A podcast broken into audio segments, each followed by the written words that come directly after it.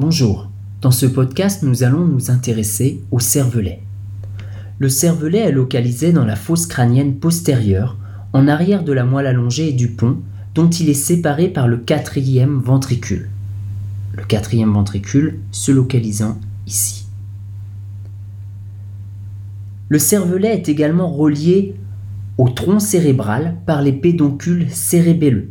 Le pédoncule cérébelleux supérieur unit le cervelet au mésencéphale.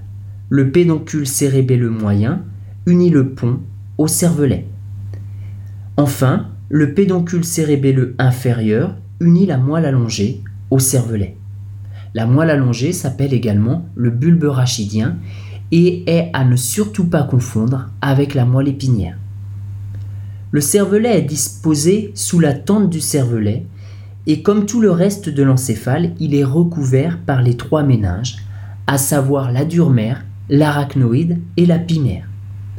Il est entouré par l'espace sous-arachnoïdien contenant le liquide céphalorachidien. Autour du cervelet, cet espace contient des cavités plus vastes, appelées des citernes.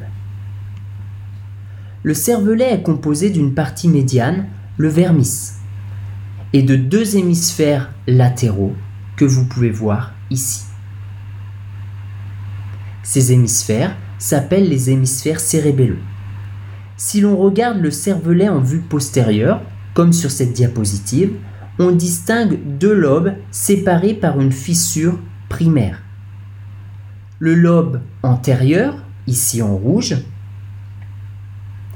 et le lobe postérieur, ici en vert. Sur chacun de ces lobes, on retrouvera au niveau du cortex cérébelleux une représentation somatotopique du corps, tout comme au niveau du cerveau. Ce sont des projections spino-cérébelleuses, donc en provenance de la moelle épinière, qui sont à l'origine de cette cartographie.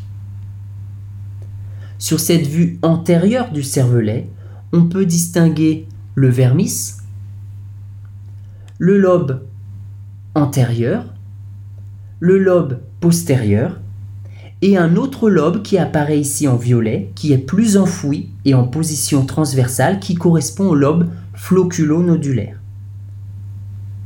Sur cette autre illustration, nous pouvons comprendre la mise en place de ce lobe floculo-nodulaire, ici en bleu, dans un mouvement d'enroulement du cervelet.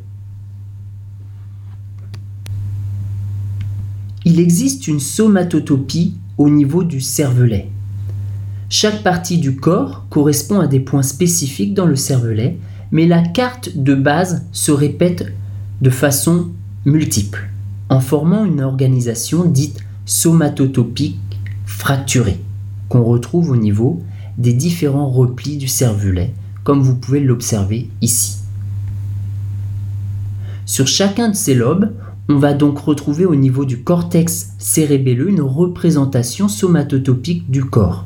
Ce sont les projections spino-cérébelleuses, comme je vous l'ai dit, qui sont à l'origine de cette cartographie.